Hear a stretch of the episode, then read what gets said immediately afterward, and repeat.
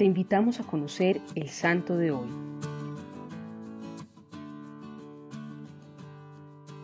Hoy te presentamos a Santa Eulalia.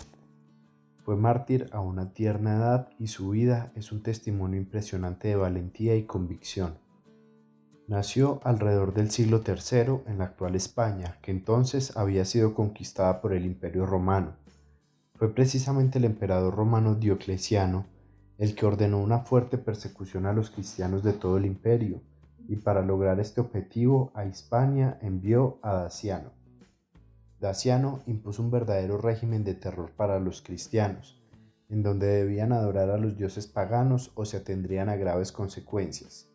Es en medio de este régimen donde surge la dulce pero valiente Eulalia, quien considera injustas y abusivas las nuevas normas y así lo comenta con su madre. Temiendo a la mamá de Eulalia que ésta tomara alguna decisión desesperada, decide llevársela para el campo. Pero un día la santa se despierta más temprano que todos y a hurtadillas se escapa y va caminando a la ciudad, la actual Barcelona, en donde enfrenta a Daciano le increpa por las nuevas normas en contra de los cristianos y le hace saber que sus leyes están muy por debajo de las leyes del Creador.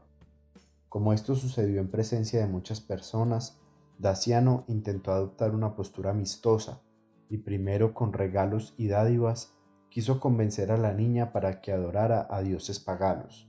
Pero cuando vio que Eulalia tenía una fe inquebrantable, decidió torturarla y finalmente asesinarla.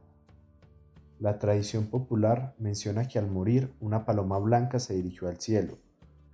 Justo en esta semana conocimos también la historia de José Sánchez del Río, un santo mexicano que apenas adolescente supo abrazar el martirio.